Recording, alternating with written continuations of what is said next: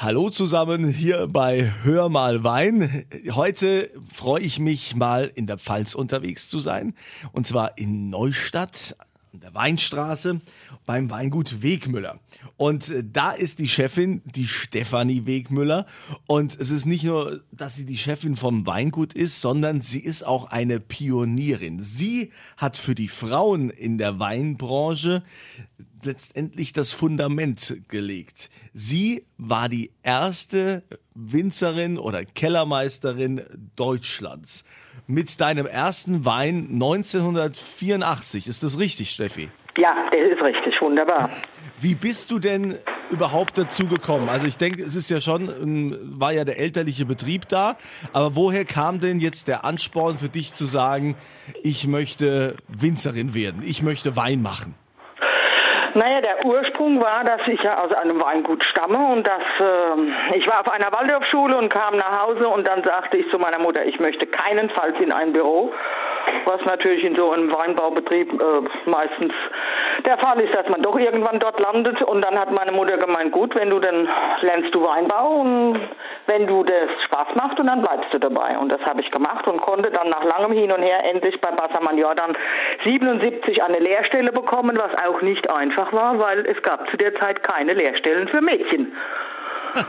Und die lapidare Antwort war immer, wir haben keine zwei Toiletten. Das muss man sich heute mal geben. So war das früher, wir haben keine zwei Toiletten. Das hat ja, das gesagt. war immer der Witz, ja. Und ich war eben dann auch in meiner Berufswahl, ich war allein in der, in der Berufsschule in Bad Dürkheim und dann hatte ich äh, nach dem Praktikum in der Weinbauschule hier in Neustadt, war ich dann zwei Jahre in Weinsberg und dann waren wir immerhin schon drei Mädchen. Wobei ich alleine auch wieder im Weinbau war.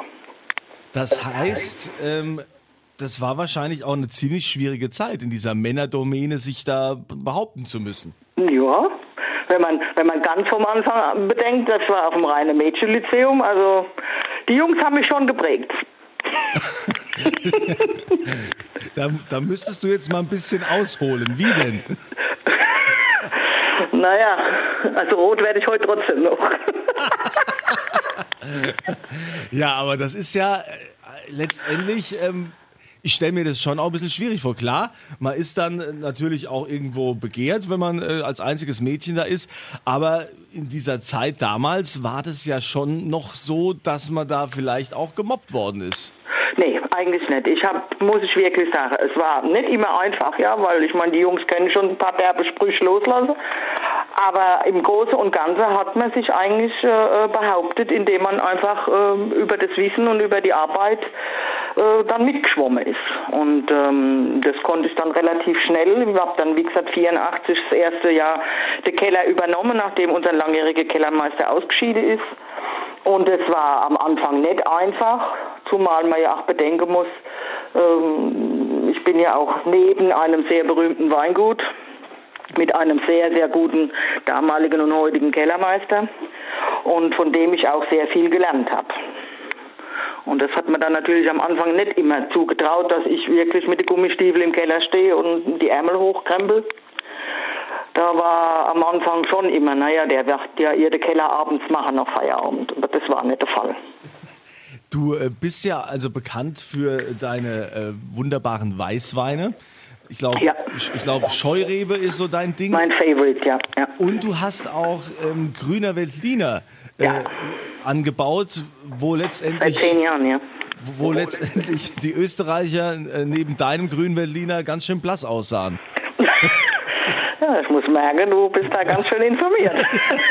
ja. Nein, ich liebe grüne Berliner. Ja, hängt auch mit zusammen. Es gab einen Praktikant zu der damaligen Lehrzeit und wir haben heute noch ein sehr, sehr enges Verhältnis und, auch Kontakt. Und da habe ich einfach 78 die ersten grünen Berliner kennengelernt, die ja ganz anders sind wie heute. Ja, und äh, ja, 2009 habe ich mir dann einen grünen Veltliner gepflanzt. So mehr oder minder als Hobby.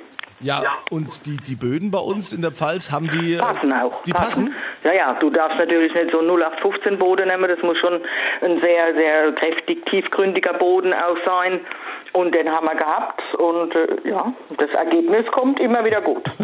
und äh, die Scheurebe, was äh, ist das, was ist das Besondere für dich? Ja, die Scheu ist schon, nicht nur, dass sie Scheu ist, sie ist insofern besonders, der Vater hat sie schon sehr, sehr früh angebaut und ausgebaut, damals noch halbtrocken und auch fantastisch ist sie ja im Edelsüße-Bereich und ich habe dann Mitte der 80er angefangen, schon die ersten trockenen Weine auch auszubauen eben und auch Scheurebe. Und für mich ist das immer, sage ich, der Pfälzer Sauvignon Blanc Typ. Ja, ja, ich sag nicht, das ist er, sondern der Typ, Typus, ja. War einfach von der Zitrusaromatik und, und Grapefruit. Und das kann die Scheu schon klasse. Man muss aber ein bisschen auch im An- und Ausbau, muss man schon ein Händchen haben. Sie ist so eine kleine Diva, ähnlich wie die Spätburgunder. Ja, das heißt, ein, ein Händchen haben, auf was muss man da genau achten? Eben auch, dass die Böden äh, dementsprechend gut sind und passend sind und vor allen Dingen äh, ganz wichtig ist, dass die Scheu nicht viel faul darf. Ja, weil äh, die Aromatik dann verloren geht und ähm, da ist im Prinzip hauptsächlich vor, dem, vor der Lese sehr viel Handarbeit auch nochmal angesagt. Und das machen wir auch. Ich Vorher behutsam in der Laubarbeit, aber dann vor dem Herbst wird sie dann relativ zeitnah äh, ziemlich entblättert, dass sie immer wieder abtrocknen kann. Ich werde dich jetzt nicht fragen, was denkst du, wie wird 2020 werden? so das kannst du mich in sechs Wochen fragen, dann bin ich fertig. Nein, weil diese Fragen werden ja immer gestellt. Ja, weil das ist aber hirnrissig, weil es kann noch so viel passieren. Ich sage immer, er ist ja noch nicht daheim. Ja. Ist, noch nicht im Keller. Noch nicht im Keller, genau. Und deswegen, also alle Spekulationen sind, sind, sind doof. Ja. Und ich meine, Hagel wird denke ich, jetzt von der Witterung her nicht mehr geben. Aber wir waren vor drei Wochen waren wir in, in Österreich kurz äh, im Trip und waren eben an der Wachau in Spitz. Naja, und, und 14 Tage später wusste auch keiner, ist das total äh, verhagelt. Ja, also das ist ganz furchtbar. Und deswegen, man kann es einfach erst sagen, wenn es daheim ist. Was denkst du denn, also man merkt ja, du bist ja leidenschaftliche Pfälzerin und äh, äh, stehst auch hinter dem, was du hier machst. Ähm, was macht die Pfalz so besonders, die Weine aus der Pfalz? Was ist für dich da das Besondere? Na gut, das Besondere ist mal, dass die Pfalz so wahnsinnig viel auch an unterschiedlichen Böden hat, um auch unterschiedliche Rebsorte zu haben. Und das macht die Pfalz so spannend, ja. Wir waren jetzt am Wochenende an der Saar und ich liebe Saar-Rieslinge, weil die, die Säurestruktur ist da auch wieder ganz anders aufgestellt. Aber in der Pfalz äh, gibt's einfach quer über den Globus alles. Und das Wichtige für mich sind auch die Menschen, die auch sehr offen sind und vor allen Dingen auch unter uns Kollegen. Ähm, ich bin einmal gefragt worden vor, vor Jahren, was ist das Geheimnis der Pfalz? Und da habe ich gesagt, es gibt kein Geheimnis, weil wir uns gegenseitig austauschen. Und das ist das Geheimnis. Was viele eben nicht machen, immer noch nicht heute. Die Jungen fangen hoffentlich jetzt langsam an, weil sie bei uns das gelernt haben. Aber einfach der Austausch ist wichtig, das Miteinander ist wichtig.